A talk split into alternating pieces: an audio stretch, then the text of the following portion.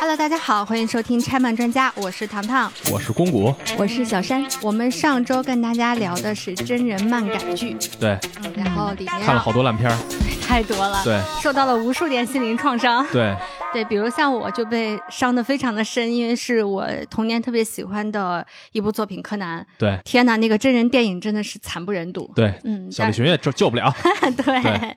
对，就是我们每个人都受了很多点伤，是吧？嗯，你看小山的那个意味深长的一声叹息，对，主要是因为我童年里边没有柯南，然后基本上是被糖糖和谷歌影响的，然后去看了一些，就有一点儿，嗯。嗯，就顶不住，顶不住、啊。没有，我专门问了囧叔，嗯。因为我知道囧叔经常会看柯南，啊，他对他最近然后我，就说，我就说，哎呀，那个里边好多的案件，真的是我觉得就很不怎么样啊。嗯，然后囧叔跟我说，柯南是我们心里的舒适区，就是嗯，它不是我的舒适区，所以我猛然闯进去以后会觉得，不太适应，嗯、是，嗯。嗯，你没有带入那个小时候看他的视角，呃，对，他可能没有办法去体会小的时候，在你睡觉前看那个漫画，那昏暗的灯光之下，你猛然间的那种冷汗突然间冒上来的那种感受。对嗯对我。小时候经常会有。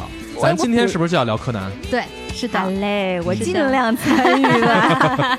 我看了一些，确实也觉得有些还是挺不错的，包括它会里面一些作案的手法是会有物理化学方面的知识。是的。氰化钾我从这儿知道的，哎，对对对哦，对，是的，是的，是。的，嗯。嗯，就是它其实是我童年对于推理作品的一个启蒙。没错，嗯。因为他知道了福尔摩斯，知道了江户川乱步，然后知道了阿加莎，嗯，然后知道了爱伦坡，对，它是引你入门的东西，是吧的？要引子，之后你能发展成啥样，病情能到啥样，就看你自己后天了，是吧？对 对对，我就自己修行。对，我就被引上了一柯南领进门，修行在个人。没是的，错没是的，是的，错没错是的，是的。那我现在就想问了啊，就是咱先抛开小山不说，嗯嗯我特别想这就抛开了，先抛开，我还是看过一些的，一上来就给抛开了，我 还不如不接话筒呢。那我现在闭麦了。对话筒可以再撤掉了，对对是吧？对对，嗯，那谷歌，你先来说说小，有没有让你看过就是无法关灯的那种？呃，无法关灯还真没有，真的我还是一个都没有。但是柯南，我小时候印象最深的哈，其实嗯现在回想起来是他的音乐，啊啊，就是对现在音乐都太经典了。你说是他的那些片头曲吗？对片头曲片尾曲很厉害因为还有，我那天跟你说有一首歌是还有中间的景子的老公唱的，那首歌特别好听。对，它中间那种关门的中插，还有它的那些就是经典音乐。经典的那些嗯配乐，应该算是嗯。就是柯南的音乐，在我今天看来啊，就是它能代表一个那个时代的嗯动漫音乐的一个，包，括片尾曲，还有仓木麻衣，我都震惊了。对啊对啊苍，蚂蚁给他们唱了很多很多。啊，真是嗯。大佬大佬。对你想想，柯南他是一个九十年代初开始连载的作品，那可不就是他们那一代人吗？嗯嗯，但是实际上当时那会儿仓木麻衣还并没有特别火，是的他的，后来被封为柯南歌姬，是的，是的，就是是的，因为是的，是的。柯南好像他他才成为日本特别知名的那种，包括他那个哦配音演员好像也是有这样。还有很牛的是他前面那个特别魔性的那个舞蹈，我当时就觉得啊，这个应该在 B 站的那个宅舞里面，对他那个应该大家模仿一下。就是他这个舞蹈，大家当时在调侃他说：“这也是在夏威夷学的吧？”啊，这是柯南里面一个梗。就尤其是一个小学生在跳那个傻屌兮兮的舞蹈，而且他面无表情。在咱们的小时候啊，看柯南的时候，觉得这是一个追流行和大家打成一片的一个方式，嗯。对吧？因为班里同学好多都在看，是的。因为我本身不是一个推理迷，啊，所以我对于这个故事里推理部分就不会特别感兴趣。啊，但是因为它设计了一个在推理之外的一个大背景，就是嗯，新一变成了小孩儿，是的，他和女朋友嗯哼，和那个长脚的女人 是吧？这个俩人变成了寄生关系，然后他又结交了新朋友，这寄生关系特别怪吗？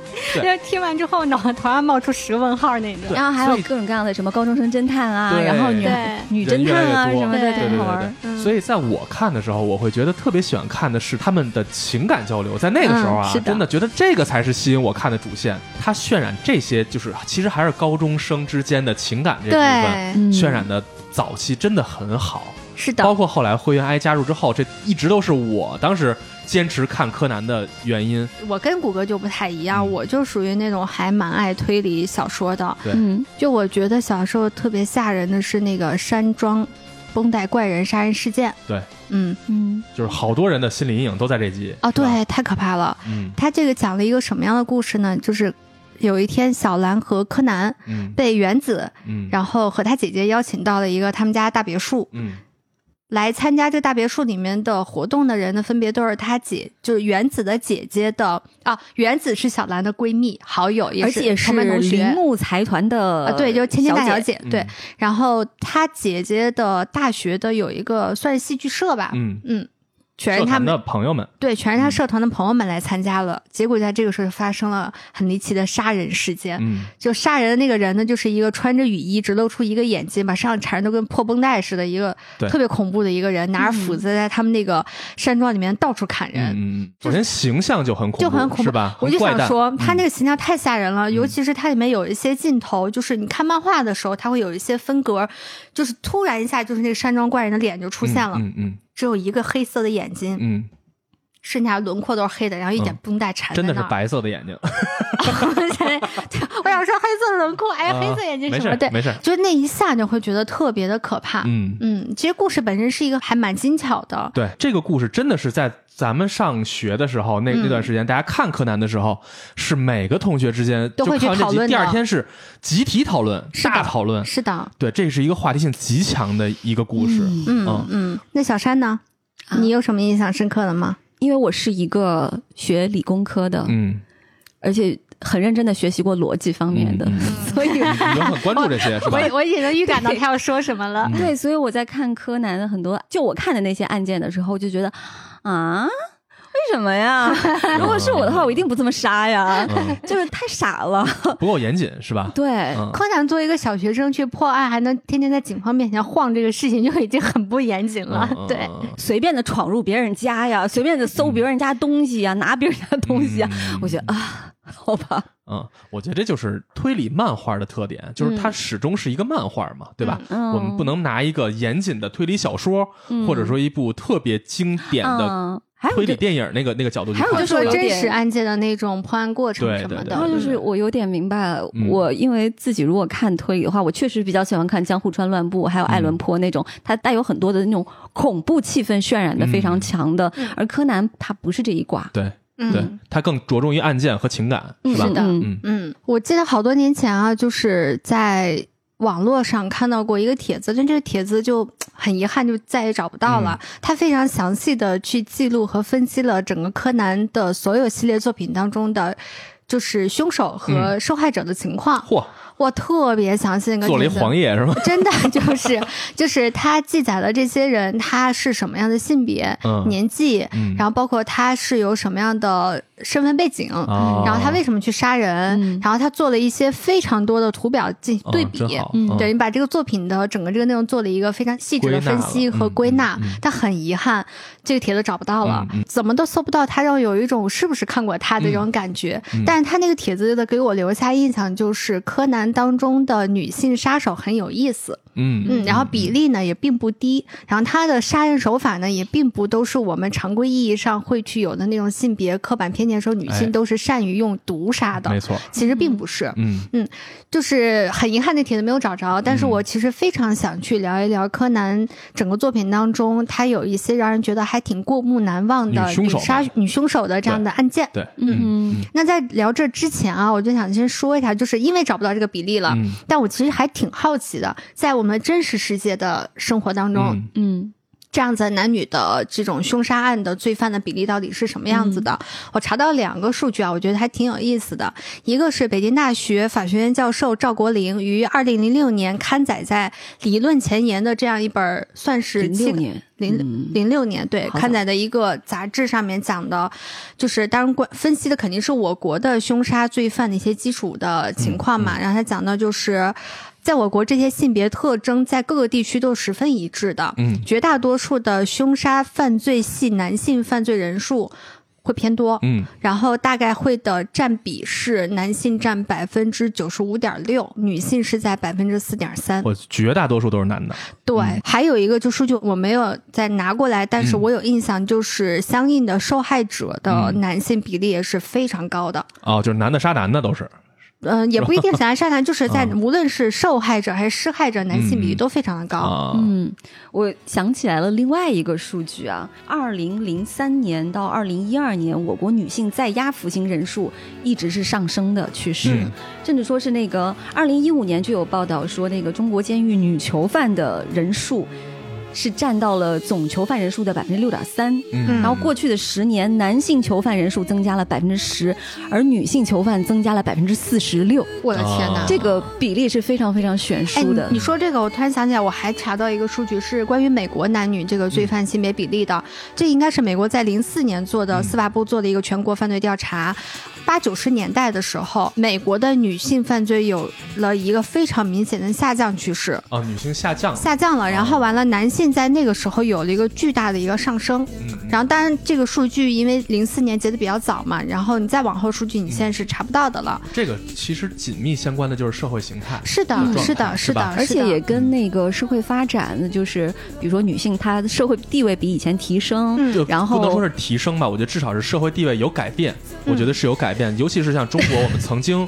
就是比例这么低，我们现在长得这么高，这个我觉得是和女性现在在社会中扮演的角色越来越多，受到的压力吧，应该是也越来越多，嗯对，所以造成了嗯可能各方面吧，我觉得是这个，我觉得是息息相关的，嗯嗯，嗯。所以目前看来，我们今天想做这期，并不是想说啊，我们我们我们来做个什么男女对立啊对什么的，完全不是我们也。不是在其实我也觉得是犯罪的手段更加多元了，是的，就可以去使用的。我们不是想指责这些女凶手们，当然他们犯罪是不对，但是不是站在性别的角度，嗯。而我们只是想去聊几个就是比较有代表性、比较有特色的对，故事里的和故事外的一些女性凶手，是的，是是吧和他的的，案件们。嗯，那说到这个女性犯罪这个事儿啊，我觉得影视作品里头其实挺不少的，非常是吧？我们嗯这两年熟悉的，嗯，如果大家看日剧的话，我觉得可能嗯都会知道一个作品叫《轮到你了就是那个最后烂尾的那个。对 我也想说最后特别拉》，胯的烂了尾的那个个，，对。那个作品其实前年还是大前年哈，就是还挺火的，嗯是吧？在国刚开，内整个，他确实刚开场挺好看的，包括中间，我觉得也挺好但看但。他后面简直就有一种啊，你在干什么？为什么要这样子？对，实际上这个就讲的是一个，大家如果担心剧透的话，可以跳过去。这我们这一期里会有大量的剧透对对对，关于各种作品的剧透。我们就是一个剧透的，对，轮到你了。实际上讲的就是一个女性杀手，嗯她无差别作案，她是一个社会认知障碍的一个人，嗯所以她在这个本片剧情里头嗯杀了各种各样人，用非常恐怖的手段。我印象最深就是把那人跟那猪肉掉在一起，说吊了那么一个中年妇女吧。嗯当时看那块，哎呦。我会觉得还挺可怕的那个剧情，嗯尤其这个剧最后发现那个凶手是一个看似，当然这也是一个这个推理剧的一个套路了，尤其日本的，就是看似最不可能是他的那个角色、是这个凶手，这个演员是西野七濑，嗯是乃木坂四十六的我特别喜欢的一个，我还以为我还以为你你就是说看似是最不可能的那一个，然后就到这儿截住了，没想到你把人演员也说出来了，对对对对。他剧透剧透，，totally 剧透。对他剧透剧透透的特别彻底。对啊，透干净，大家不要留余地，对吧？对，就这个这个剧，其实整体来说，从本片来说哈，我觉得整个讲的，尤其那个结尾，我会觉得，哎，怎么回事？是干嘛呢？就一下觉得大家之前所有那些设就你看前觉得看前面真的啊，为什么要看？对对对，就就烂的烂的有点让人觉得无法接受了。对，但是在他后来有一个补完篇，就是每个角色的个人小传，实际上是哦有，对嗯。他讲了这个凶手黑岛沙河，嗯。他的成长经历和他的个人的心理的那个过程，嗯其实他真的是一个从本源上来说，他对于社会、对于生命的认知嗯和我们不一样。我觉得这个是一个女性杀人里头比较不典型的，或者说比较有个异性的，在影视作品里头嗯的一个凶手，嗯，对吧？他从小就觉得对于感情、对于伤人、害人、杀人，觉得无所谓啊。他对于这个的那种残忍也好，什么也好，他认知不足。再一个，他会在伤害别人的过程中感受到快乐，感受到日常生活里根本感受不到那种幸福感。我觉得这个是一个特别可怕的事儿，是吧？嗯嗯我有印象的是，一个是我的危险妻子，一个是爱人的头颅。啊。他们两个其实还蛮像的，其实，在某种意义上。哎，我能跟你说，我的危险妻子我只看到第四集，啊我现在正在看吗？哦，好，那我不说 而且哎了。咱还真不是因为录这节目我才补的，挺好看的是因为这两天有朋友跟我说说你一定看看这个，可嗯他妈牛逼了。等于这也是一个他老婆收拾他的故事。收拾他的故事，对，然后那个片子的有另外名字叫做《我的愚蠢丈夫。啊，》对，特别好笑，大家去啊吐槽说她老公真的是一个啊，让人又觉得又好笑，然后又好气，对然后另外一个角色，对，对出轨了还他妈反复左右横跳，啊，是是是，有点主心骨嘛，对。是吧然后？那《爱人头颅》就是一个还蛮经典的一个欧美小说，嗯欧美罪案小说吧，算是，然后也拍了一个非常好看的电影，嗯，就还挺有意思的。我印象一个特别深的，但是他没有改过任何的影视作品我估计这辈子也改不了了。嗯是那个李碧华的一篇小说，嗯。名字我有点忘记了，但是他那个故事其实是一对母女，嗯。然后那个母亲是开了一家好像是烧鹅店还是卤味店的那种，嗯。嗯。她的这个女儿一直没有父亲嘛。她从出生以后就没有见过父亲，嗯。后来 多年以后，那个女孩终于知道他们家那一锅那种老卤，然后人呢？他妈就跟她说：“啊你爸爸就在里面。” 我记得应该是一个关于背叛和复仇的这么大概这么一个故事，然后这个女人就把她的丈夫杀了。哎，我就问你一句这是真实事件改编吗？那应该不是吧？哦但是国内有另外一本小说，讲的是一个比较类似的一个故事。嗯那本小说叫《刘氏女》，姓刘的刘，氏族的氏，嗯女人的女，嗯也是一个关于一个女囚，当初是因为杀了她的丈夫，把她丈夫分尸了，然后被她的孩子亲眼看到了。嗯后来她的孩子在一家人吃饭的时候，把这个事儿给说出来了，嗯，然后这个女人就被捕入狱了。对不起，我好喜欢分尸的故事。啊，我也很喜欢。对对，我我操，躲得远点吧，还是我靠，就我们俩说完之后，我们俩一直看着那个谷歌，谷歌瞬间觉得，嗯，我是浑身一空调开的有点激灵凉，我觉得。对，就是我突然想到，就刚刚咱们说的以上这些作品都有个特点，嗯就是所有的女性罪犯，她最后去杀害的这个人都跟自己关系很亲密的人。嗯嗯，这也是我看到的一些对于女性罪犯的犯罪特点的一种说法。我但我一直，但我很这一类叫做黑寡妇。嗯嗯啊。嗯，就是专门杀配偶和嗯很亲近的亲人的。对，男性也有一个称呼嗯。叫蓝胡子。啊，对对对对对，所以就是我一直觉得它会不会是一种性别偏见，就是女性一定会杀都是这种的，因为它相应的就是讲的是男性杀的都是陌生人会更多。我会有点这种感觉，就是嗯尤其是在影视作品里头，大家嗯。特别爱呈现女性凶手，她多少对于异性也好，还是对于伴侣。呃、伴侣也好，嗯。会有一种畸形的，无论是爱还是恨。嗯。包括你想想，《感官世界》也一样啊，我就想说，你一说这个，我就知道你要讲这对个。对对对对，嗯。就是影视作品里，大家对于女性凶手的塑造，嗯。往往愿意去塑造她所谓畸形的那一面，对，对吧？嗯是就是我会觉得，尤其在影视作品里头，对于女性凶手这个刻板偏见，或者对他们展现出来对女性会非常的的重。会很重。我觉得这个对我来说会觉得有一点不舒服吧。就是嗯我不是一个女权主义者，嗯但是我会觉得就这种强加给女性的这种，当她杀人，她就一定要有畸形的那种情感就在。对你这种感觉就嗯像是我们之前看到很多很多的那种什么杀妻的那种新闻，嗯，然后但凡是说杀妻啊什么的，一定是这个 女的出轨了。对，给这男一定是因为感情受挫了呀什么的。嗯我们也觉得没有任何证据的情况下，大家都会往那个方向去猜测。嗯，我觉得可能也是有很多偏见，也是通过这些作品嗯。本身嗯。给大家的呈现出来是这样一种感受。对。嗯。所以我就觉得，其实柯南还是在这个方面做的。是做得好的。真的很好哎。的。我操，真的做太好了。看了几个，看了几个，很少有情杀。对，对对对，而他们的就是杀人的目的就是就是单纯的我要干你，就是五花八门。嗯，手然后段也多。呃手段也是五花八门，目的根本没有根本没有说的是女性都用毒杀，对对。全是真刀实枪就干了，对对吧？对，嗯嗯。怎么有一种那么好佩服他们的感觉？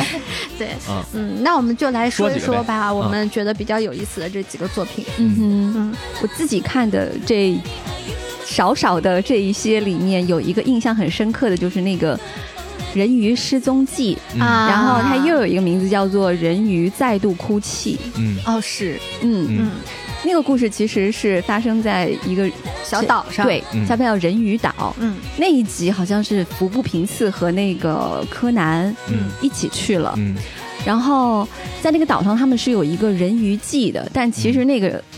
从前是不叫人鱼记的，嗯。后来是传说这个岛发现了人鱼，嗯所以才变成了叫人鱼记。因为在日本的话，人鱼就象征着吃了人鱼肉就长生不老。唐僧肉，嗯对对对，对，就是唐僧肉。嗯 他们那个祭典是每年都会有三支箭，叫人鱼之箭吧？应该是啊，嗯好像是人鱼之箭嗯。然后岛上有一个传说，是一百三十岁的一个老太太，嗯叫长寿不婆。不不，她那个一百三十岁是她实际年纪，他的传说他好像都有三百岁了。嗯啊，是？吗？嗯，老王八成精了。嗯，反正大家 大家要是看那一篇的话，也能看到一个特别佝偻的个子嗯很小的一个老满脸皱纹的一个老太太。嗯然后那个老太太象征着长寿嘛，嗯她每年会这个老太太来选出三个号码牌，嗯然后每个号码牌代表着一个人鱼之剑，抽中号码牌的人就可以得到那支剑。嗯拿到那支剑的人呢，你接下来就会就是逢凶化吉啊，嗯就是大概就是这个意思。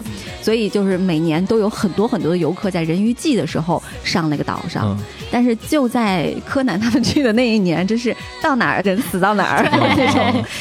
然后就在人鱼季的当天，他们就发现了有一个抽中号码牌的一个女孩子被吊在那个瀑布上，嗯。嗯就整个人吊死了。嗯紧接着第二天，大家给那个女孩守灵的时候，那个女孩的好朋友嗯，又被挂在渔网上，死在了那个守灵那一家的门口。嗯他也是抽中号码牌的其中一个。嗯，嗯对。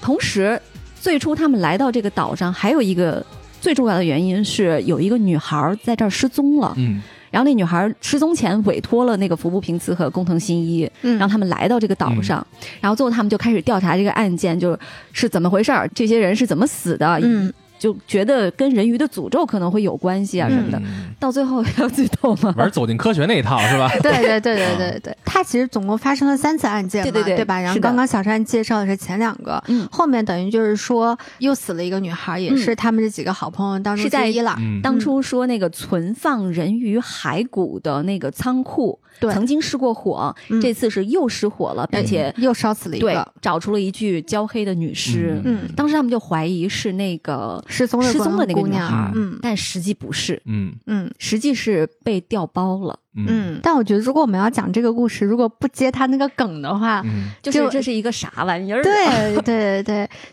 那我们还是说一下吧。说对，如果不想凶手。如果不想听的同学，请在此跳过。三年前，因为在他们神社的仓库曾经发生过一次火灾，嗯，然后他们在火灾的现场找到了一具只有上半身的人的骸骨，骸骨，嗯所以他们当时就认为是人鱼，嗯，下边鱼，对，嗯在这个地方被烧死了，因为没有下半身嘛，嗯他们就认定那个是人鱼的骸骨。嗯，那实际上呢，当年怎么想的呢？在跟柯南就不要聊细节，对对对对就不要聊逻辑。被烧死的那一具骸骨是长寿婆的女儿。其实就是长寿婆婆，她早就不存在了。嗯，她其实她其实应该早死了吧？很早就死了，但是因为他们就会觉得，因为有了人鱼记，嗯这个嗯岛呢才会有很多观光客人，对对对，所以他们必须要把这个谎言给维持下去。嗯所以当第一代长寿婆婆去世之后，等于就是女儿就接过了她的衣钵，嗯开始化妆，嗯然后开始假装扮演长寿婆对，假装变成这样一个长寿婆婆。后来在三年前的时候，因为当地人并不知道她是是假的假的，嗯所以其他人就会有一种心态，就是我烧烧你试试看，嗯你是不是真的长她生不其实是那个老什？么，是他们有四个女孩子，嗯。就包括那个失踪的，前面那两个死了的，嗯，还有最后长寿婆的这个孙女主持祭典的那个女孩，她们四个是好朋友。嗯。其中三个人不知道这个事儿，嗯。嗯。他们就觉得，哎，那我要就是都想变得年轻貌美嘛，嗯。都觉得我要青春永驻，我要长生不老。然后他们在那个人类的终极梦想，对，在看到那个长寿婆走进仓库的时候，他就一他们就一把火嗯烧了。放火烧了。嗯，嗯，因为他们觉得，如果你真的是能够烤熟了吃更香。他们知道，他们知道，如果你 如果你是人鱼的话，嗯那你不会死，是的，是的，然后没有想到他们的烧死了。嗯等于就把他们好朋友的妈妈，就第二代长寿婆婆给烧死了。嗯那他妈妈在死之前呢，就给这个女儿就留了个遗言，就说你必须得把这个故事得继续下嗯去，继续。演下去。所以他女儿从那一刻起呢，就扮演起了第三代这个长寿婆对婆。嗯她后来有一次，就是在本次祭典之前，她无意中得知了事情的真相，嗯她就非常的怨恨她的三个好朋友，嗯所以等于就是说，报仇的故事，对对对她这个复仇的故事，我觉得很精彩的就是在整个案件揭露过程当中，他从一个那样子佝偻的一个老太太的形然后突变然突然把那个和服掀开了，嗯然后把那个就是夹着她的腿的那个个夹板给打开了，然后整个人站起来了，撕掉脸上撕掉脸撕掉脸上化妆的那个嗯。面具吧老太太的那个面皮，嗯然后变成了一个青春少女。嗯就是所有这些案件都是这个少女做的。嗯，嗯，就还设计的很精巧的一个案件。就那个场面特别像《电锯惊魂》，最后趴在中间那个啊，对对，站起来的时候对更让人嗯崩溃的是，那个整个村子的那个中老年人都跟他说：“我们早就知道这个秘密了。嗯对，早就知道婆婆就早就死了，嗯你们是第二代、第三代的了。嗯，嗯我们就是想要帮你一起演下去。对嗯，还挺感人的哈。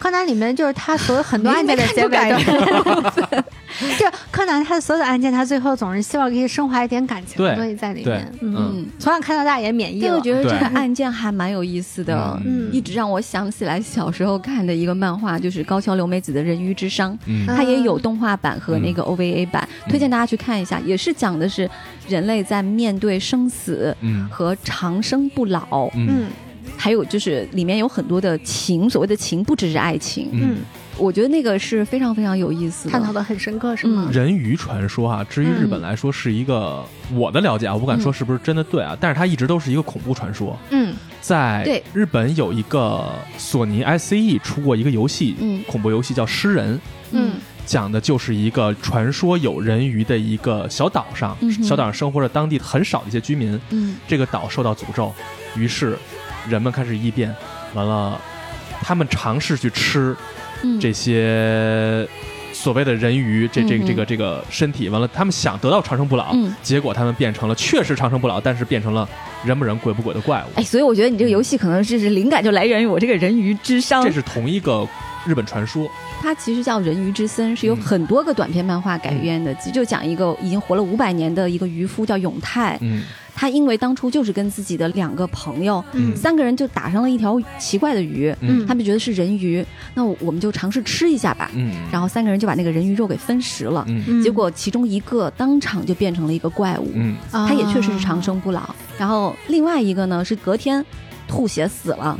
只有永泰一个人活下来了，但是他活下来的代价就是他只能看着身边的人全部都老去，嗯。只有他一个人，就非常的孤独。所以长生不老是一特可怕的事儿，真的，真的永泰在对这个东西还没有任何概念的时候，他娶过一任妻子，嗯。他妻子就白发苍苍的时候，永泰还是一个二十岁的青年。嗯，然后当当时他的老婆就觉得这太可怕了，然后永泰就决定再也不娶任何的一个女人，嗯。嗯。然后就开始一个人孤独流浪。嗯。剧情的一开始，他到了一个当年的那个人鱼村，嗯他就想要找到如何解开自己身上诅咒的方法，就就在那儿看到了一群，那个村里边只有女人，一群就是各个年龄层的老太太，嗯他们囚禁了一个少女，用人鱼肉来喂她，嗯，然后就是看这个少女她能不能够吃了人鱼肉以后还继续保持人的形态，然后他们，变态啊！嗯，然后他们再去吃这个少女的肉。你知道，就是高桥留美子明明画风是这样的一个还挺清新的一个作者，啊，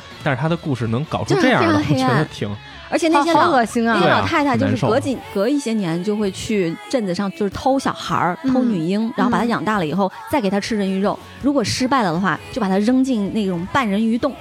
嗯然后成功了的就是这个女主角，这个女孩，嗯嗯。他们就决定要把这个女孩的肉吃掉，这样子他们才有可能从人鱼又变回人类。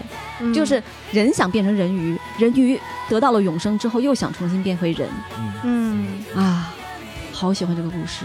就人真的是会为了长生不老这样子的追求去干一些完全超脱于人性的事情，嗯嗯嗯特别可怕。归根结底是因为人对于死亡的恐惧。惧，其实你看，在说回到柯南这个故事当中啊，他刚刚小婵在介绍说，你拿到人鱼之剑之后，你就能得到很多的，嗯往好的方面说，你是可以逢凶化吉什么的。嗯但其实那个老婆婆，咱们现在都知道她是假的老婆婆了，嗯长寿婆。但其实长寿婆婆在最开始跟他们说，你拿到这个东西的时候，带给你男性和女性的都是不同程度的诅咒。嗯，所以就是在那个时候，其实就暗示了这样一个，我不知道这是不是就是日本它对于这种人鱼传说的这样子的文化一个根深蒂固的一个想法，嗯嗯就是、嗯。虽然可以长生不老，但是你带来的一定是诅咒，嗯，嗯，长生不老本身就是诅咒。就是伴随着诅咒会过下去，嗯。嗯，还挺有意思的这个案子，就是关于长生不老到底是人之所幸还是人最大的诅咒、嗯。这个话题，其实有一个游戏作品，如果大家感兴趣的话啊，我觉得可以去玩一下。嗯。是一个还挺老的游戏，在 Xbox 三六零上曾经出过的，嗯。是坂口博幸《最终幻想之父》嗯。在离开史克威尔之后做的一个游戏，叫《失落的奥德赛》。他讲的就是一个得到了长生不老的一个人，他曾经的好朋友、曾经的挚爱嗯。都离他而去，嗯。完了他的这么一个人生的写照吧，就是讲他人生的一个故事，嗯嗯你就看到无尽的痛苦、悔恨和无奈，嗯。就是因为自己长生不老和别人会死去，嗯。给他带来的痛苦和创伤，真的，我觉得玩完那游戏之后，看完那个故事之后，我会觉得千万别不老不死，真的，我求你了。但是有一个情况是例外，嗯。就像那个《惊情四百年》那个电影里面，他其实就是德古拉伯爵嘛，对他最终是咬了那个他很爱的那个女孩，俩人一块儿不老不死是吧？对对对，啊有伴迟早会吵架这还行吵死的。我跟你说，有伴儿就行。不不不，但是俩人吵架万一感情不哈就，是现在都说七年之痒，我老天呀，在一起好几千年，那那得真的受不了。我跟你说，就是无尽这东西，从小对我来说就是最可怕的东西。嗯你所有的喜怒哀乐嗯都变成无穷无尽的时候，嗯我觉得剩下的就是痛苦。嗯柯南的这个故事其实是融汇了日本的所谓人鱼传说，嗯。他们的恐怖故事，嗯。和人物复仇的这么一个东西，是？是的。嗯。而复仇的故事是柯南的整个这个作品系列当中，算是最核心的那个东西，算是杀人原因当中概率出现最高的了，无论男性女性。因为只要复仇，他有故事可以讲，是的有前史能倒。我要是激情杀人，或者我就是为了钱，你这倒出来以后，好像也就之前我听过一个刑警去描述这样一个事情啊，他其实在现实生活当中，绝大多数的杀人案件并没有那么多复杂的设计。嗯嗯绝大多数都是那个对，都是激情杀人，嗯都是在某一种冲动之下去做的你那么有本事设计那么缜密的杀人方法你，把这想法给你可能放到别地儿，干点 干点别别的事儿不好冲了就，嘛对对对对对，在整个世界的这种文艺创作上，复仇都是一个非常好的母题，对。对吧？嗯嗯，那我们也愿意看到复仇成功的故事吗，比如《怨屋本铺》哦，非常推荐大家去看这个剧，看漫画也行。呃，会有尤爽感吗其推荐看剧，尤其推荐嗯会有爽感吗？哦，超级哦。特别好他。为什么会有爽感呢？就是因为你先看到一个人特别悲惨的人生，嗯，他被逼到绝路，惨的已经不能再惨的时候，有一人过来帮你报仇。啊，有一个人过来，他不但帮你报仇，而且能把你从这个里边摘的干干净净的，让你跟这个报仇的这个事儿一毛钱关系都没有，而且他不哎，那是我喜欢看，他不直接，出手。嗯，嗯，要说这报仇，刚才说这人鱼这报仇，我觉得是能理解的，是吧？对嗯你杀我家人，那我杀你全家呀，是对吧？我要推荐的这个呢，也是一报仇的故事。嗯这个故事叫《滑雪别墅杀人事件》。嗯这个其实和刚才咱们说的那个风带怪人那个，我觉得有点像。就是在柯南的世界当中，不知道为什么总有很多会孤零零的长在某座山上的别墅、对古堡、山庄，也不清楚那那地方就是感觉每次他们去都是迷路过去的，对对对对对感觉水电也不太通。对，塑造一个所谓的密闭环境。对这故事讲的是什么具体过程啊？我觉得不用细说，其实嗯大体上就是他们去滑雪玩儿，嗯，完了呢碰上了自己的小学老师小学老师嗯带着说啊，那你们咱们一块儿玩吧。今天晚上你也别回家了，我们租了一个山庄别墅，嗯说晚上咱一块儿吃吃饭聊聊天呗。等于是合着自己的小学老师和老师的同事，也就是现在还在任教的各种学科的小学老师们嗯在一起。嗯，最后在这个密闭环境里头发生了杀人事件，老师新来的门口咣叽冻僵了，进了一木头棍子，对吧？对。哎，我小时候觉得他冻僵嗯按门铃的那个设计简直太巧了。我会觉得就是恐怖嘛，他想塑造一个新鲜的死者尸体的一个恐怖形象，嗯，对吧？他会有一些这种创意在。结果发现是什么呢？依然是剧透啊！发现就是 发现就就是这个，他们明明最喜欢的、最崇拜的，对最崇拜的、人品最好的，教他们的那个小学老师嗯是这个杀人凶手。嗯为什么他要杀人呢？也是要报仇，替谁报仇呢？是替自己班上的一个女学生、小女孩，小女孩报仇。嗯是小女孩看到了自己的老师们的龌龊行径，嗯小女孩心里觉得，哎，我老师怎么会这样呢？老师干什么了贪污嘛。啊？对嗯然后跟她的班主任说了这件事儿。嗯说完之后，第二天这女孩死了死了，嗯形象是上吊自杀，但是老师心里明白，其实就是这两个暴露了的同事嗯把这孩子杀掉了。嗯于是他就把这俩老师给杀 过了这么多年给杀掉了。对就是这个事儿吧，和刚才说那个人鱼那个事件差别在哪儿呢？那个事儿你会觉得。君子报仇，十年不晚。嗯我就得弄死你，就是嗯我甚至于会同情这个凶手，对吧？嗯但是这个案件在我看来，过程其实挺精彩的，包括刚才说那个按门铃啊，在这个密室里头的那个，他这几个杀人手法设计的都挺好的，对对对对对。嗯但是你就会觉得杀人动机就觉得这么有点不足就有点中二的那种感觉，嗯，哎，我不知道犯不，着吧？警察存在啊，对吧？我不知道你报个警你就完了。看的那个是嗯一集还是两两集？两集，嗯我发现柯南就是比较精彩的案件，基本上都是两集、三集的。一个二十多分钟的故事讲不明白一个完整的杀人事件，对很难，或者是的说是吧？是的，或者说是那个推理很精彩，但是你那个动机就很水。对对对对嗯，他这个就属于动机比较水的那一种，对。但是这里头这个老师杀人是一个什么嗯手段呢？用假发。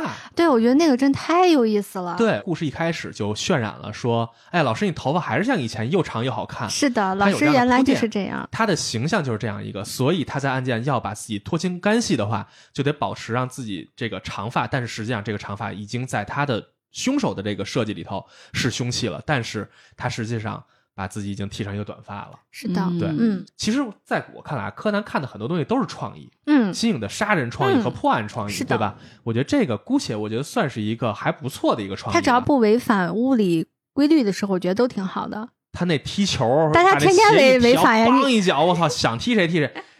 这我就是别去较真儿，看柯南不要去太过于较真儿这些东西。我其实还蛮喜欢《滑雪别墅》这一集的，是因为我他到最后说了一段话，就是很常规的柯南煽情又来了。嗯他说他其实并不是一个好老师，嗯因为他为了完成他的杀人计划，他第一个去动手伤害的就是他曾经的学生，也就是原子。对，他不值得再被自己的学生去喜欢和崇拜，没错嗯没错还挺让人有感触的吧？对。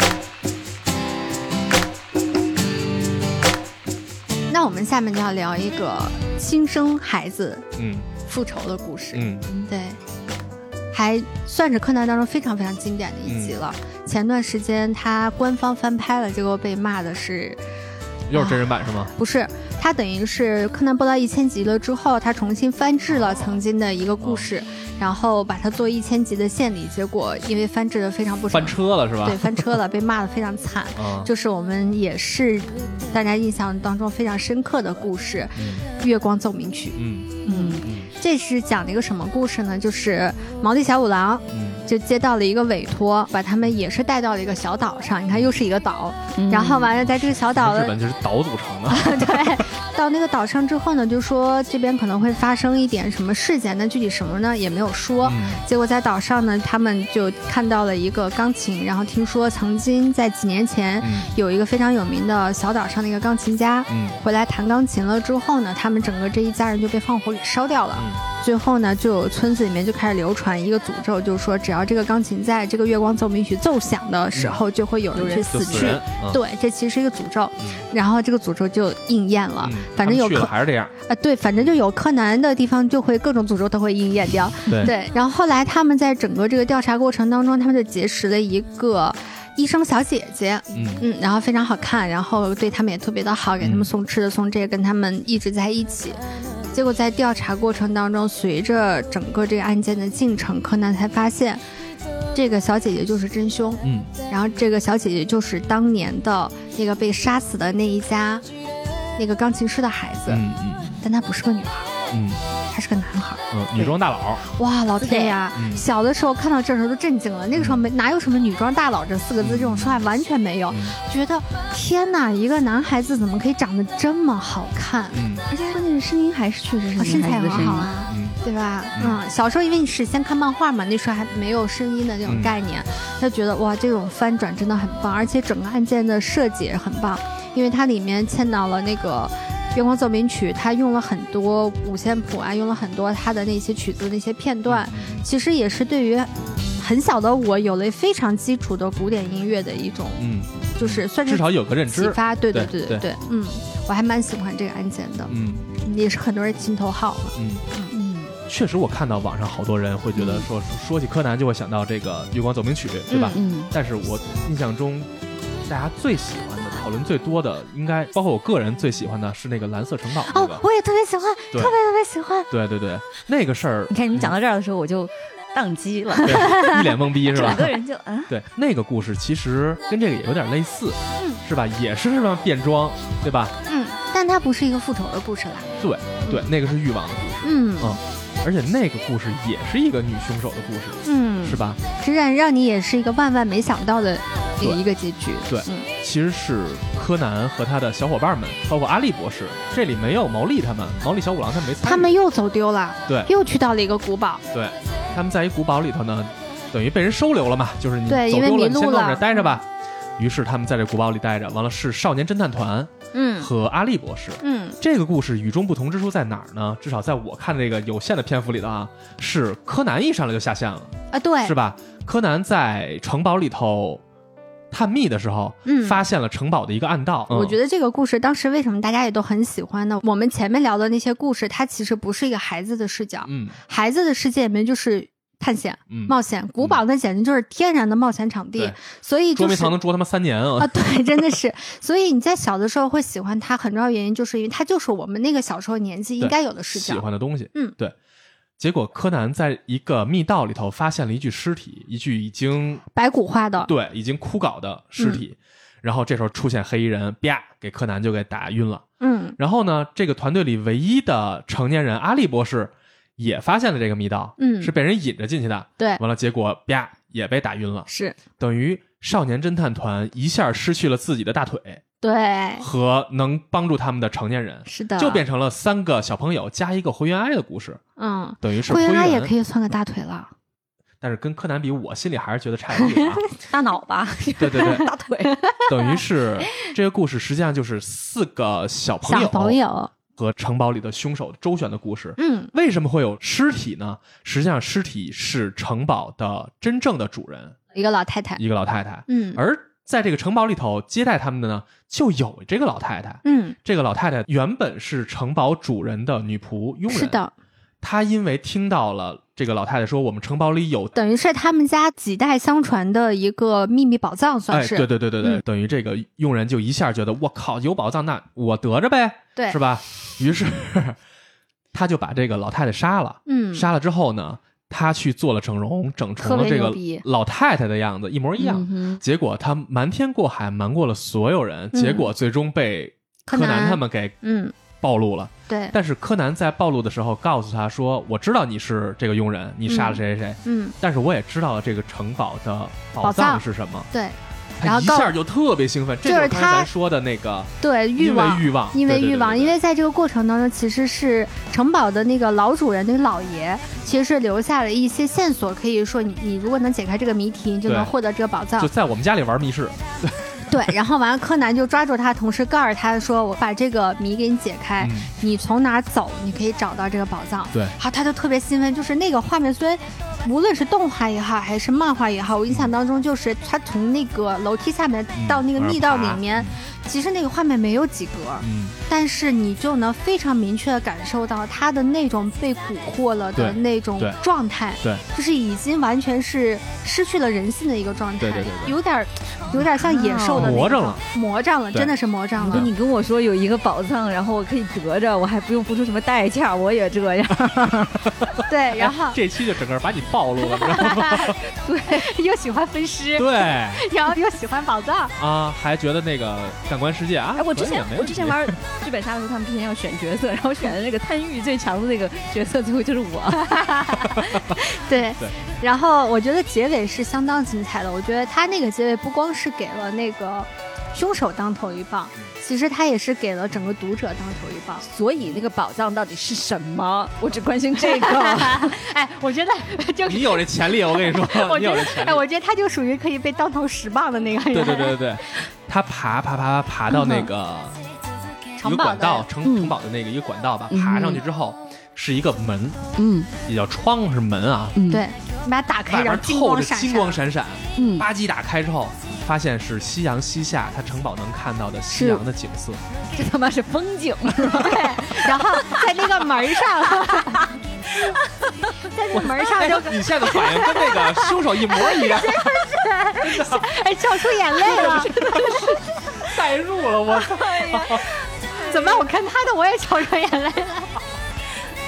我万万没想到，我靠！哎，如果同志们想看原型这个角色原型，可以到时候我给你们发小山照片啊。哎，很推荐大家去看一下这一集了，对，太有意思了。最后他发现是这个，他们这这里面应该是买马屁。对他当时看老子杀了那么多人，你最后告诉我就是这。哎，他当时看着景色的时候，笑着流着眼泪，就和你现在一模一样。对我眼泪出来了。然后到他那个门上刻了一句话，就是说第一个解开这个谜题的人，我把我的城堡和我最宝贵的财富，就是这个风景，嗯交给你。嗯，你还得了一个城堡呢，可以了，可以了。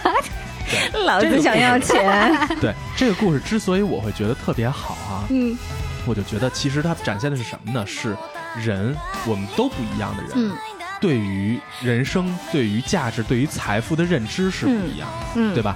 可能对于这个城堡老爷来说，因为他，你像人有这么大一城堡，啊，对钱就不算事儿，对对对对对，你说的这个对。对吧？他信我主要是因为莎莎都没有，所以就你宝藏。笑死了！我操，他的反应太好笑万了，万没想到，我跟你说，就是当这样的人，他人生中的财宝，我一切该拥有的我都拥有了之后，最宝贵的东西，就最纯真的那些东西对最本真的东西，嗯。可能是亲情，可能是风景，嗯。可能是一段经历，人家就选择的是风景了。嗯，但是对于芸芸众生来说，或者说普通的像没有那那样财富穷积累逼来说，对于我们，对，对于我们来说呢，可能财富就是对钱代表着钱很重要。你俩觉悟还是比我高的。没有，我也想要钱，没没有，我们只是看这个故事年纪尚小，还没有意识到金钱的威力是如此之大。对对对 对，所以当时看完之后，我就觉得，哎，这个柯南能给我升华一下，真的挺对好的。是的嗯所以就是可真的是柯南早期作品里面有很多很精彩的、很棒的作品。对，而且有很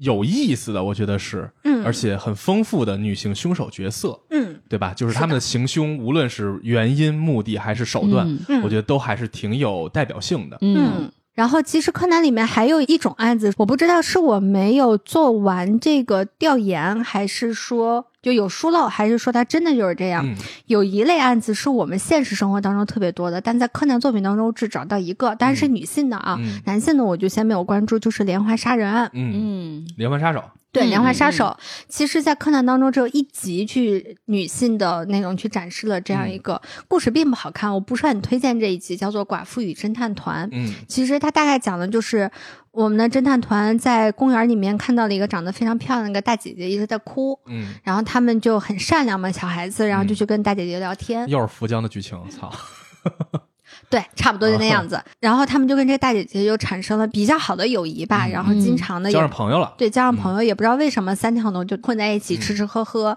然后有一天呢，大姐姐就邀请他们去家里玩儿。嗯在这个时候呢，他们就目睹了。就是这个大姐姐男朋友被杀的这个过程，嗯结果在破案的过程当中，发现呢这个大姐姐就是一个连环杀人案，所有跟她亲近的男性关系的人都被她杀了，嗯原因就是因为她的感情曾经被欺骗过。嗯嗯然后所以仇难了是吧？对对对对对，但咱今天还聊的是女杀手的事儿，是吧？对，其实我刚刚在前面其实有聊关于柯南，它当中没有太多能够跟现实能够对得上的。就是你想啊，柯南有一千多集的案子，咱先不算剧场版，我去网上去搜柯南加真实改编、真实案件改编嗯是搜不出来的。这个事情是让我非常非常诧异还蛮厉害的，其实。非常非常诧异，就是因为我知道的很多影视作品，包括音频的创作里面，其实是会借鉴到大量的真实案件的。嗯，但柯南里面我搜不到，啊全是人原创的。对我全都搜不到。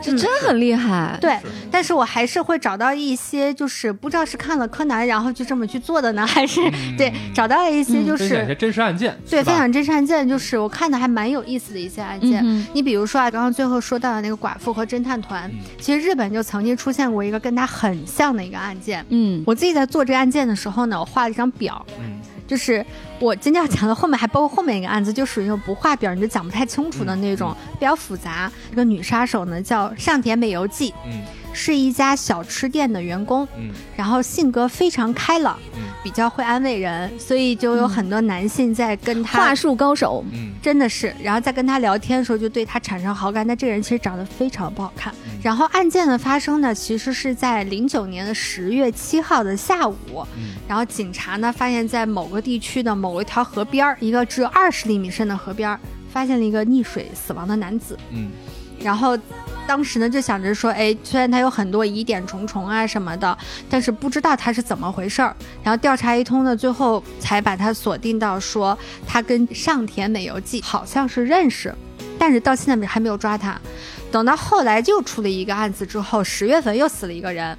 然后警方才把他们这几个案子全全部串在一起去。嗯他们回溯整个案件发生，其实从二零零四年五月十三号开始，就陆陆续续有跟这个女性认识的六名男性嗯死掉了，嗯。而且死的都非常离奇。嗯。比如说，第一个是被车碾死的，第二个也是他的同居男友溺水身亡的，然后第三个是个警察上吊了，第四个是个卡车司机发现人都跑到海底上去了，嗯然后第五个就是我们刚刚说的淹死在一个二十厘米深的河边儿，嗯。最后一个是心脏病发作了。啊然后直到那个就是警察死掉的时候，嗯然后才引起了警方的关注，但还是没有引起，就是把他们案件全部串在一起。最后发现这个女的是什么呢？就是我刚刚前面说，她是一个话术高手，嗯她让这些男的都特别相信她，嗯相信她就开始找她借钱，嗯找他们借钱之后借东西，说我帮你把这个卖了，我帮你把这个弄了。这些人等于是在这个女的身上投入了大量的钱，都要不回来，嗯然后就被这女的控制了。嗯，然后很长一段时间呢，等于就是这个女的说什么呢，他们就得听什么。我借你东西你不还我，完了我还被你控制，因为那你是没有碰见厉害的，嗯。他们借的钱不是小数目，按日元来算的话都是千万级别的，哦。嗯，真不是小数目。然后甚至有一个，其中有一个男的是开那个二手电器店的，等于他最后被这个女的骗到，女的把他所有的二手电器全部免费拿过来之后卖掉，然后自己把钱吞了。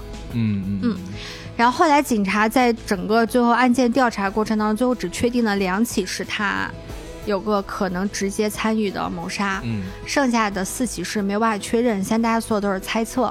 最后给他是是吧？对，当然最后给他定的是五起的那个抢劫案、抢劫骗保啊什么的，嗯但是并没有给他定那个杀人案。嗯然后他最后被判死刑，哦，还是被判死刑，被判，死刑了，比较早这个案件，一零年吧，一零年最后的结束，了，这时候死刑应该很难，很难了，确实。嗯就是我当时看这个时候觉得，哇哇塞，好强啊！真的是，就是他是怎么做到的？就是能够让这么多人萍水相逢，去他店里吃个东西的人，嗯对他如此的信任。其实你经过那个特殊的培训，也是可以嗯达到接近的效果的，嗯就是你如何利用话术嗯，来攻破对方。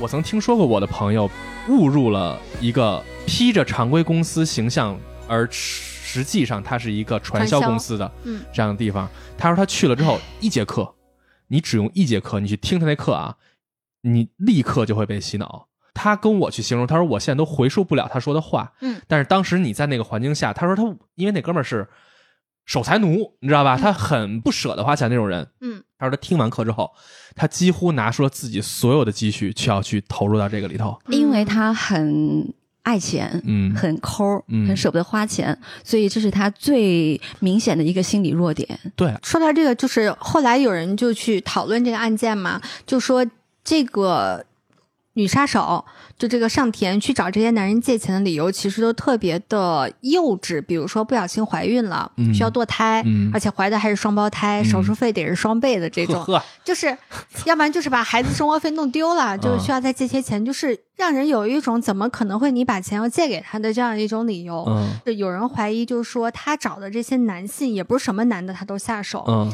其实就是有一些，我觉得不一定是男性的问题啊，嗯只是因为她是女性，所以她会挑男性下手，因为性别优势嘛。嗯就是他找了一些性格可能相对比较软弱、比较容嗯易嗯受人嗯控制的这样子的人。这个一定也是那个嗯教程里头会教你的，你嗯该去骗谁。嗯对，所以这个事儿，我觉得告诉大家的是什么呢？尽可能的多给自己保留一道屏障。嗯就是这个社会上是有一些奇奇怪怪的人，他在时刻惦记你的财产嗯和从你身上攫取利益的。都不一定是要有财产，因为我就曾经有一个大学同学，他真的是因为被传销组织骗了，然后死了，啊，很可怜。我的天哪！怎么特别特别可怜，我也是那个待毕业之后一年，我知道这件事儿，嗯因为那个男生他家里是在就是乡下嘛，嗯然后家境可能不是特别好。嗯他其实毕业之后是去了一家那个国企，嗯但是可能是赚钱也不是很多吧，也从基层干起。嗯结果有一天，就是我们同系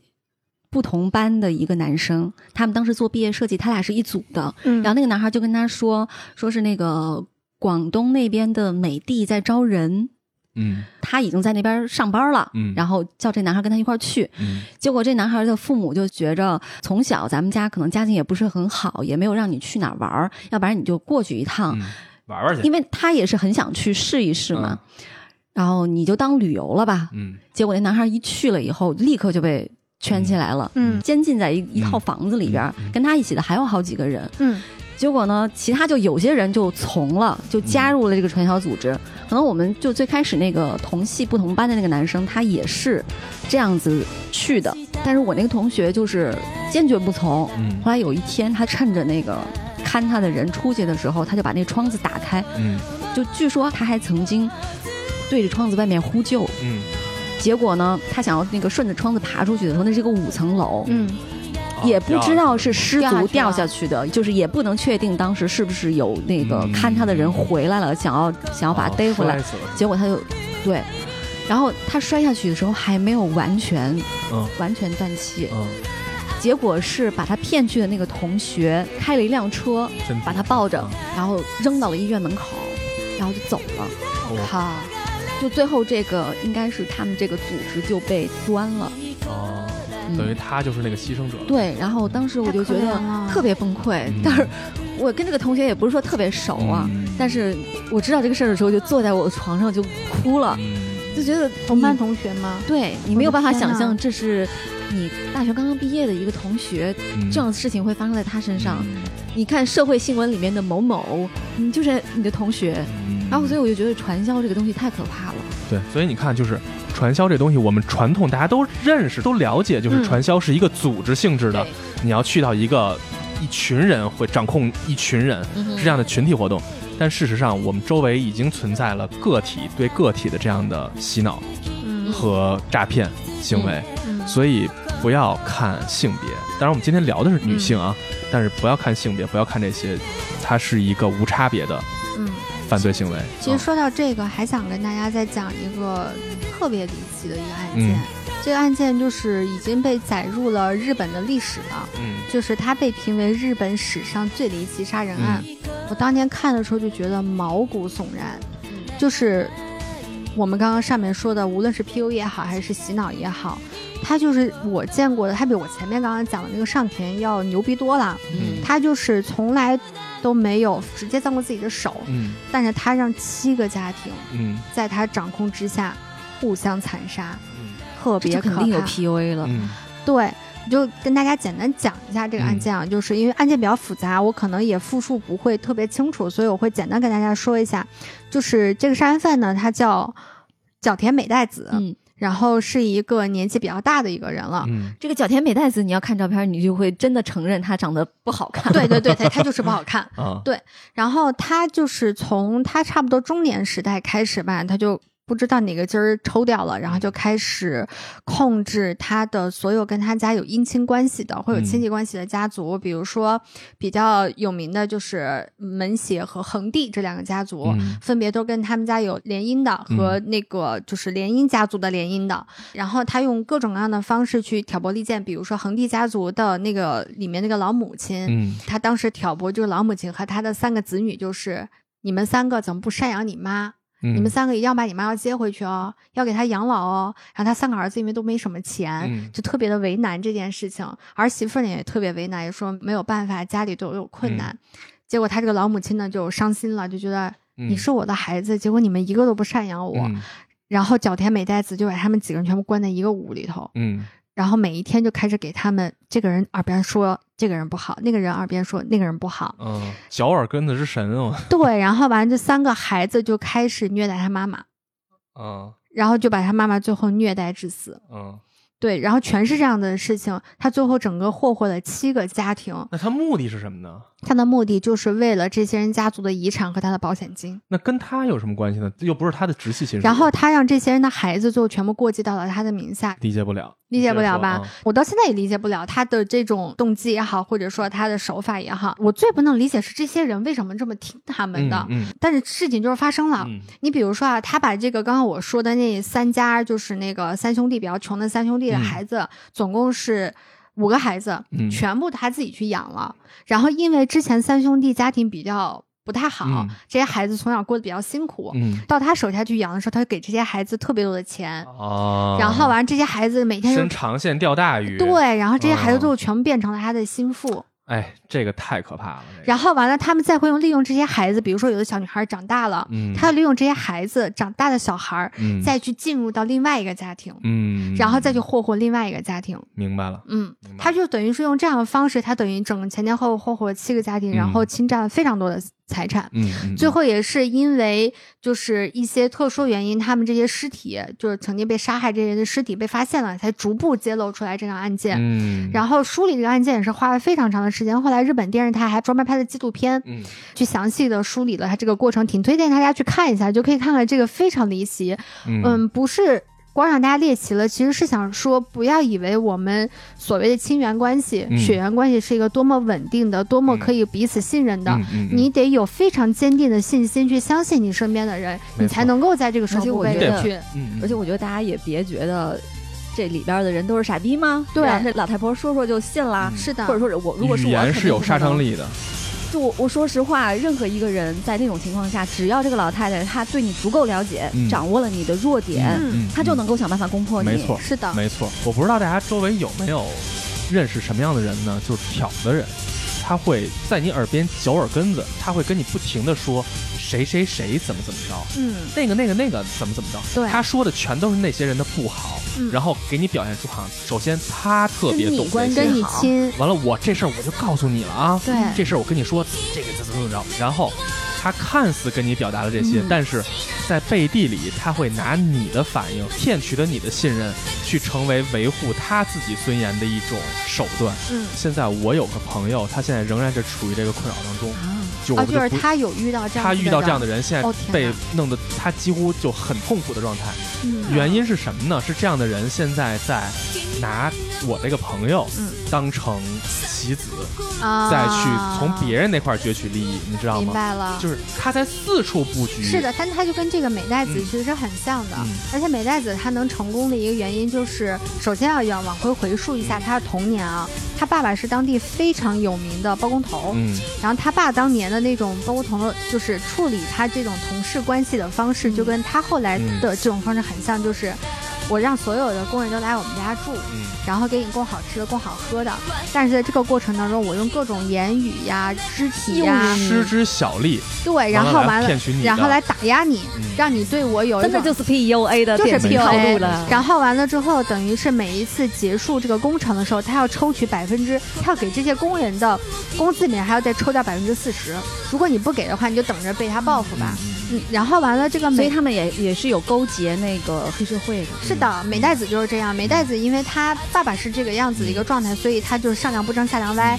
所以在她的最开始的工作当中还是很好的。后来她自己开了一家有点就是带点颜色的酒吧，嗯然后就跟黑社会搭上了关系。所以后来那些人为什么最开始不敢反抗她，是因为她在当地是非常有名的跟黑社会勾结的一个女性，所以最开始大家不敢反抗，直到后来在心理层面上完全被她给嗯屈服了。嗯，就是连哄带骗带吓唬，是的，是吧？是的，所以嗯真的，我们大家生活当中千万一定要小心的是什么呢？是当有人过来给你无事献殷勤的时候，嗯，这时候你一定要对他还有就是有人过来跟你说别人坏话的时候，嗯对这种人要对他保持警惕。没错，没错，这是这是绝对是这样的。我还有一点我也想说啊，就是当然这一点我觉得国情肯定就是不一样的了。就是如果当你发现你真的受到了某种威胁，嗯，人身也好还是财产也好，受到某种威胁，一定要去求助，对，对，一定要报警。报警，就是在美代子的这个案件里面就很奇怪，就比如说他们的那个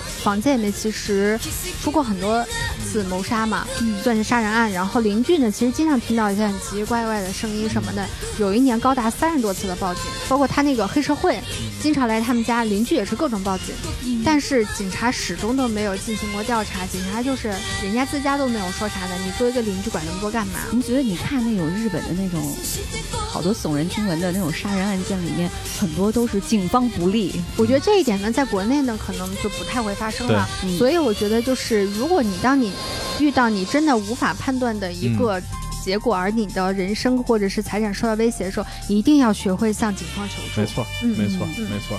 就是我们知道这个社会里头好人多，但是一定是有那些渣子存在的。当这个渣子找上你的时候，嗯你的第一选择就是去找警察协助你。是的，柯南在我们国家的存在是不合法的。对对对，就是我们的警察，我们的警察已经能把这事儿干了。所以嘛，你说为什么柯南干不了警？日本警察也挺拉胯的对呀、你说你说白银案这种案件，隔这么几十年都能够破案了，嗯嗯。嗯，然后刚才你说那个连续杀了好多周围的这个这个亲戚朋友这个、嗯这个案子啊，我想到的是什么呢？我之前看过一个美国的一个案件，嗯，是这女的，我觉得更牛逼，你知道吗？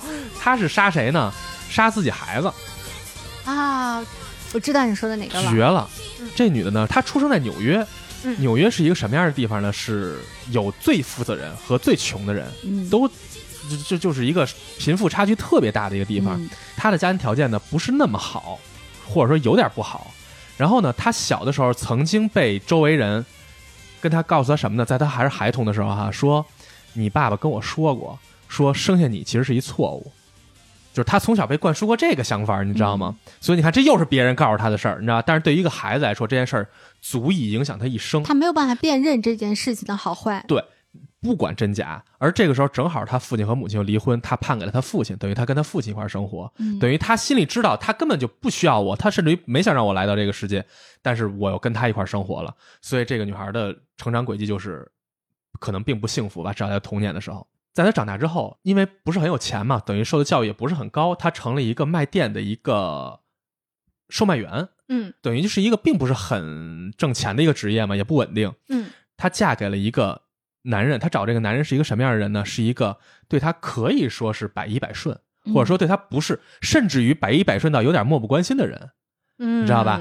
他找了这么一个人，两个人一起生活，在一起结婚之后没过多久呢，他们的孩子就出生了。嗯他们先是生了两个孩子，第一个是女儿，第二个是儿子。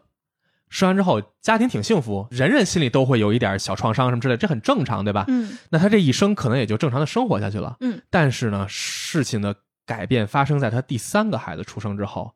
出生之后，可能没过几个月，孩子还是婴儿的时候，有一天这孩子得病了，嗯他马上就带孩子去医院了。嗯去医院之后，医生做抢救，这个那个没有几下，这个孩子就夭折了。嗯医院对他，哎，那我们很抱歉之类。回到家之后，发现周围邻居也都开始对他关心了，嗯哼，就是，哎呀，那那个节哀吧，类似这样的事儿呗。啊，你讲到这里，我就大概知道是哪个案子了。当时我也是很震惊。是吧？然后孩子死亡没过两周，他的第二个孩子就是之前比这还早的那个啊，那个儿子，嗯他抱着儿子又去医院了，嗯说我儿子怎么怎么不舒服，哪儿哪儿哪儿。其实去的时候已经昏迷了，嗯然后医生赶紧抢救，赶紧抢救，抢救半天，最后经过抢救，孩子还是没了。后来医院给他的说法就是啊，这好像这个病像是一种什么什么儿童的急性疾病，嗯说那没办法，这这这个打击太大了。虽然上个孩子刚走，这又没了一个，嗯，说那就只能这样了。完了，于是回到家里之后，周围邻居啊，包括亲戚啊，什么各种各样的人，又开始关心他。从这儿之后，过了十几年的时间里，他先后死了七个孩子，嗯啊、包括他大女儿嗯也死了。嗯每次去都是去的时候，孩子已经奄奄一息了。嗯到医院经过抢救，到第七次的时候，这医生说：“怎么他妈又是你呢？操，有完没完没换家医院？啊？How old are you？对吧？怎么老是你？然后，神经病，讲这么一个案件，突然插笑话。然后开始质疑这件事儿了。完了，医生说：操，这每次来病症还都不一样，这个事儿就开始受到怀疑，警方开始介入。啊，介入之后，开始去追查以前的一件一件一件的事儿。”才发现都是他，才发现都是他。第一个好像不是，嗯之后的六个孩子都是他主动去给孩子，甚至于有一个是掐脖子给掐成奄奄一息的。所以他七个孩子实际上都是被他谋杀的。嗯，对后来他入狱之后，嗯经过警方的盘问嘛，说他你到底是干嘛？你为什么呀？他的解释是我从来就没有受到过人的关心，啊，我没有人关爱我，没有人。因为他丧子了，所以大家就会没错，就会很关注他。你现在你是不是难过了？，对，甚至鼓励他，哎呦，你得加嗯油。然后七个孩子全结束之后，他也结束了自己自由的人生，去到警察局。后来经过鉴定，他是得了孟乔森症候群这样一种心理疾病。嗯这种疾病的典型特征就是他极度需要展现自己脆弱和悲惨的生活，嗯换取取外人对他的关注和嗯关心。通常是母亲会借由撒谎、夸大，甚至是编造小孩有各种医学病症来获得关注。好像是英国《太阳报》报道，就是他们在对一个十万人的一个群体进行了为期嗯两年的跟踪、嗯跟踪调查调查，嗯，然后就发现有八十九起这种案例，个例是吧？那很嗯高了，对，是？吧？比例还不低了。而且百分之九十是母亲，也就是说父亲也有可能会是。出现这种问题。是嗯所以这个事儿，在整个当时的美国引起了巨大的嗯轰动，轰动就是大家说说这个母亲，人说虎毒不食子，嗯他是以自己的死换取自己的那些心理的安慰什么的，嗯，对吧？所以这样的案件。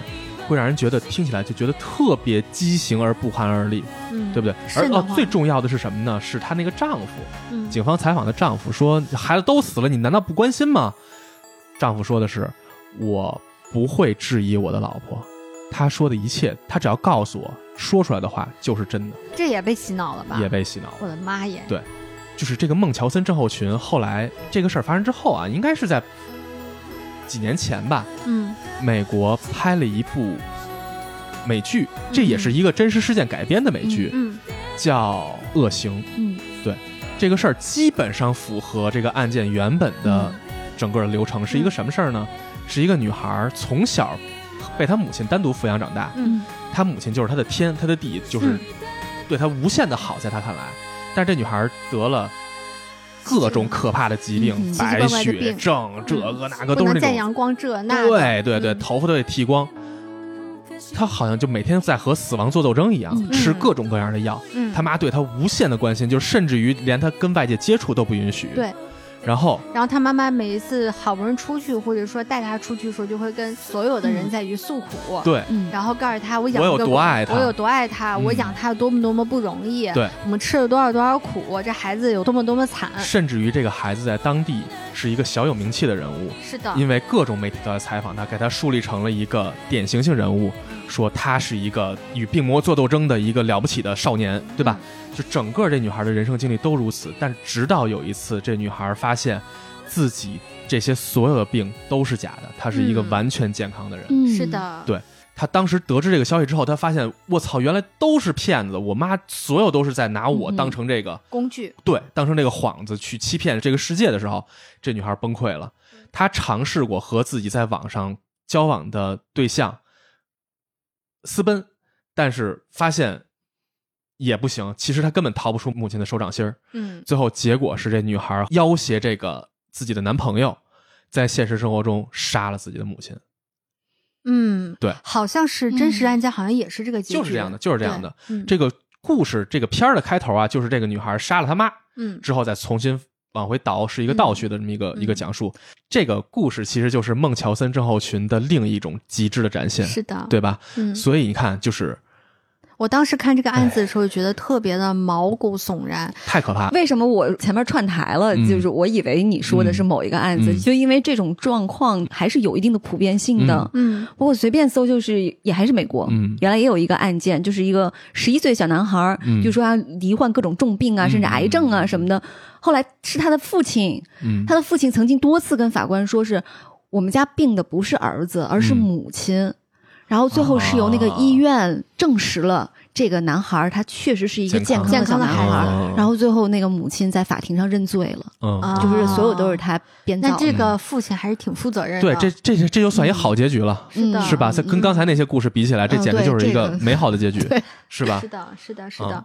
如果常年看美剧的人就嗯知道会有这个结果，就是悲惨的童年一定会造成一个悲惨的未来。嗯就是在美国有一个非常非常有名的一个女魔头，后来拍的纪录片，也就是电影，嗯也就叫《女魔头》，是一个很有名的一个女杀手。嗯这个案件发生在上世纪九十年代，是美国非常轰动一时的公路妓女谋杀案。嗯作案的犯人呢叫做艾琳沃诺斯，她很长一段时间呢被称为美国第一连环女杀手。嗯然后她是一个什么样的情况？等于就这个女的呢，她天天站在那个佛罗里达高速路旁开始揽客，她是个妓女，嗯然后以给人家提供性服务为由，嗯然后跟这些男乘客发生关系。嗯在这个过程当中呢，她是心理变态嘛，嗯他就开始杀这些男人，前前后后杀了有七个人，有的呢是她提供服务，有的呢是她要去向人家搭顺风车。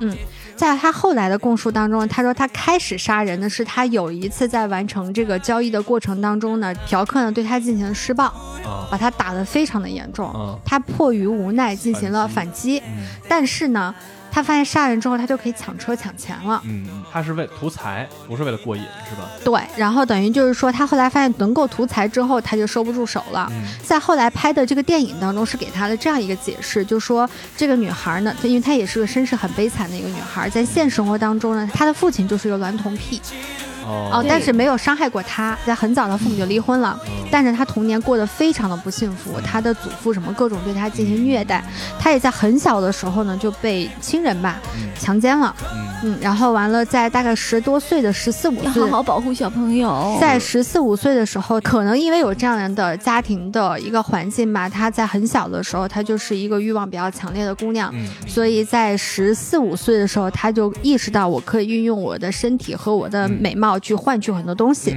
所以他在很小其实走上了这样子的妓女的道路。嗯她一度呢，其实是想回到这个常规生活当中的，但是他很早就辍学了嘛，又没有一技之长，回不去。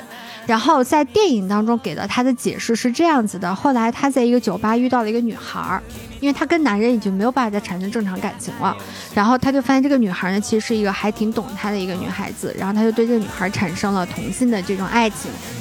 我看到的资料当中，并没有去说他的这个同性爱人是一个什么样的性格，对他多么多么什么样的一个女孩。但在电影当中对他的解释就是，这个女孩是一个非常贪财的人，啊所以他当时觉得能跟这个艾琳在一起的时候是，他可以给我花钱。嗯后来艾琳因为跟他在一起之后，感受到了爱情的美好，就人生第一次被爱嘛，嗯然后他就希望能够再金盆洗手，再也不做妓女了，她想回到正常生活当中去，这是第二次了。嗯最后发现非常非常难回去嗯，但她还在做努力。嗯结果她这个女伴就开始对她说：“你都没有钱了，那我跟你在一起干嘛？”啊反正说了很多很过分的话，要跟他分手，跟他闹。哦最后逼的这个女孩呢，没有办法重新回去，开始就是做妓女，嗯然后完了开始杀人，开始抢钱。嗯从头至尾，他的女伴都知道他干的事情，但他女伴一直就是鼓励他这么做，嗯因为他也花要钱。对，后来是到他最后杀的这个嫖客是一个警察，啊然后结果他知知法道，犯法，罪加一等。对，然后他嗯知道他肯定就被盯上了。嗯在电影当中，嗯他是把所有的钱都给了这个女孩儿，就给了他女伴，嗯就说警察已经盯上我了，哦而且已经有我们两个人的通缉画像了，嗯嗯嗯你走吧。嗯我来一个人扛下所有的事情，嗯然后这女伴呢就上了公交车就走了。嗯嗯，等于把这女杀手给升华了一下，是吧？对，但他嗯其实呢，这个女孩回了家，就是他女伴回家之后就把她给举报了。哦，嗯在现实生活当中，是不是这个女伴举报了他不太清楚，嗯但是在法庭上指证他的有这个女伴。哦，嗯，这一生就被各种人背叛，对，就是一个童年过得非常悲惨，然后完了一辈子就为了找寻爱嗯而产生的这样一个结果的一个嗯很悲剧的一个人物吧，非常非常悲剧。但他也有他人性很突然的、很善良的一面，嗯。就是他当时其实有一次是放过过一个男司机的，嗯。一个年纪比较大的一个男司机。嗯。当时他是想故技重施嘛，就是说我要搭你的顺风车。嗯。有的男的呢，就我没有办法给你钱，男的想让他肉偿，所以他一般都会选择杀人。嗯而这个人不是，嗯，这人就是我知道你需要我帮助你，那我就帮助你。你要搭我车，那我就让你搭我车，你不用付我钱。哦所以那个人善了，所以他治、嗯嗯他就嗯到半路上他就下车了，嗯他没有去杀这个人。明白明白，只要你给我善意，我其实能当好人的。是的，吧是的，是的，只要人人都献出一点爱，对世界将变成美好的人间。对吧对你总是能够成功的把整个气氛扭转。对，这这挺好的。我们拥有这样一个气氛扭转者，特别棒，是吧？这点题点的好啊！嗯嗯，我是觉得在咱们国家，嗯卖淫嫖娼是违法的、非法的一个嗯勾当，是吧？但现实情况呢，我觉得确实存在一些灰色地带，嗯，是？吧？就是性工作者在我们国家其实是存在着的，无论他是不是以非法的手段哈，嗯就是既然它存在，我觉得从我们作为个体来讲哈，我们不要去以真正的有色眼镜去看待这样的群体。我相信没有女孩愿意去这么干事儿，去这么活着，对吧？就是以出卖自己的身体去换取一点钱，没人愿意做这样的事儿。虽然我们都说啊，就是你你你躺着就能赚钱，怎么着，都是扯淡。我觉得这个东西是是没人愿意这么干，而每一个从事这个到什么样的客人啊？对啊，而且就是每一个从事这样职业的人，要不然就是他对于钱有特别大的需求，或者说是追求，嗯，要不然就是他确实确实是真的急于用这个钱。这个我必须开诚布公的说，就是我曾经我的一个朋友，这真的不是我啊，这确实是我的一个朋友，对你不解释吧？那就是我，就是我，好吧，你理解成我就行了。因为他单身嘛，他比较喜欢、愿意去这样的地儿，你知道吧？嗯他情感充沛的跟我曾经聊过一次，他完事儿之后立刻找了我说：“你知道吗？今天我操特牛逼！”我说：“怎么了？”他说：“这女孩真的，我第一次遇见一个接我接第一个活的人。”我说：“怎么样？什么感觉？”他说：“这女孩羞涩极了。就作为一个嫖客来说，他说这是他最快乐的感受。但是结束之后，他跟我说：“说我心里完事儿之后，我特难受。当我某些欲望解决之后啊，我真不愿意看到一个女孩被脏了。他说那种感觉就是你见着一个明明是一个很纯、很很好的一女孩，你亲手把她破坏了。他说，哥，我听着这话，我觉得掰不过来。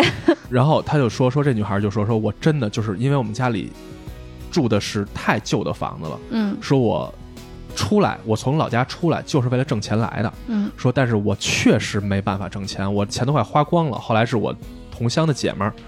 小姐妹嗯介绍我说有这样的事儿，说我来的，说我今天一天就接你这一单，我挣的钱是如果按照我正常工作的话，我得需要挣一个月的钱，啊，所以说我就想赶紧把这钱挣到手之后，回家把我们家的房子修了。你说这个，我突然间想起来一个，就是我很大了之后才嗯知道的一个真事儿，就让人就觉得特别的唏嘘吧。嗯在上世纪的末期，我们进行了国家进行了一定的就是一些改制，嗯。然后就会有大量的下岗啊，工人。下岗，嗯，对，然后当时就东北是比较，惨痛的一个状况嘛。嗯。嗯，我就听到说是当时就有一批女性其实是去到了国外，嗯。从事了这样子的皮肉生意，嗯。然后是要来养活自己的家庭。嗯，因为当时那个时候的中国不像现在，你其实很难找到一些能够谋生的简单的手段，是对，然后只能去拥有最这样子最原始的手段，最原始的，最原始的手段，然后最出卖自尊的手段。嗯他们原来都是在工厂里或者在企业里上班的人，他们不是那种就是嗯你知道那个时候东北是有很多老婆嗯，去卖养全家然后老的就是这个公嗯在门口给他把门儿。嗯对，就是在当时是一个没有办法解决的社会问题。嗯嗯嗯嗯就是要活着嘛说句。实话啊，咱们现在坐在这儿是因为有一技之长，然后家境还不错，然后家里面没有什么负担，嗯也不是穷到那个地步。嗯，但是我可以拍着胸脯说，如果我是他们，我未必不会像他们那么干。对，没错嗯，没错，是所以我这样的。从来都是非常的、你不需要去尊非敬他们，但是只需要去理非常的解。抗拒那些就是说妓女有多么的下贱呀、对什么什么的这种。对。或者说是他们全部都是被迫的。对，哎，虽然这个事儿确实不合法的，嗯，就听着感觉好像我们三刚刚说很多东西是不太符合我们常规三观的东西，嗯，而我觉得是随着你在这个社会上的经历的事情越多吧，我会发现就是有很多东西，如果当你把你的同理心的边界拓宽一点的嗯。情况下的话，你会发现很多事儿跟你曾经想象的是完全不一样的。我们需要用这样子的心态去看待这个社会。对，呃，刚才你其实说的是那个案件嘛，对吧？嗯他其实也是有这样的人生经历的，的他从来就没有得到过世界的善意，嗯，对吧？他很多的连环杀手在幼年时期都曾经遭受过性虐待或者性性侵，对啊嗯对啊，男性也是。对啊，对，我们不是去倡导他，但是我只想说，就是我们彼此作为人，我们嗯是不是能够给予他们一些小小的一点点尊重，对足够了。我们今天聊这些呢，其实。嗯，最开始大家想的都比较的轻松，是想聊一聊想吐槽柯南的，想吐！槽柯南，聊聊柯南里面比较有意思的女性的这样子的罪犯，因为嗯想着它是个二次元的世界嘛，嗯，然后是一个你不太会去会很沉重的，但是其实嗯聊到最后呢，这个话题的走向其实是不太在我们三个人最初的这个预想之内的。我觉得挺好啊。这个是出乎我们意料的一个结嗯局，但是我们觉得还蛮棒的一个结局吧。嗯嗯其实你通过我们今天聊了很多故事，尤其是真实案件，嗯都是有很多的童年的创伤。就刚刚小山也有讲，嗯，所以就是希望我们在对待我们自己的下一代的时候呢，能够有更好的、更多的耐心，嗯更多的爱来给到他们。嗯对于整个社会来讲呢，我相信也有很多的团体，他们也会承担起他们去承担的一种责任，给予我们孩子很多更美好的生活的前景和方式。对，每一次到结束的时候，总是发现自己好像小时候听到很多口号就来了。嗯对对，糖糖糖糖是这个路子对，对对 对 对，世界永远都是美好的。来吧，政委。糖糖就特别适合在柯南里边最后升华了一下。对，嗯，没了。没了。其实就是想说，借由聊一些真实案件，嗯，让大家听听这个世界上有这么新奇的故事。是的，而且我觉得是能够看到人性有更多的面相。嗯，对对嗯，还比如你刚刚那笑哭了，就让我们 非常意外。对，如果你们能从这些故事里筛出一点儿对你们觉得哎能给我一点警示的东西的话，我觉得我们今儿就没白聊，嗯，是吧？或者纯快乐、纯吐槽也挺好的。哎，对对对柯南挺适合纯吐槽的。上期咱不刚吐槽完吗？对？稍微缓一些，缓一些没那么多槽了。对对对对对，行行吧，那我们嗯这一期就这样了。这样，大家如果有兴趣的话，给小山推荐几个哪哪哪哪集，我刚才就在想柯南这个，哪哪哪集好看，你给他推荐一下。对对对，看看给小能不能给他粉丝这么看完了以后会给你们反馈的，告诉你们这是辣鸡，还是经典。你还是得看那个蓝色城堡那期流眼泪，就是发现就是自己，对，小丑竟然是自己。没错。老太太竟然是自己。对对，OK，对对，OK。那记得大家如果喜欢我们的节目的话，一定要给我们点赞、关注、留言。然后我们下个礼拜再见喽，拜拜，拜拜拜拜。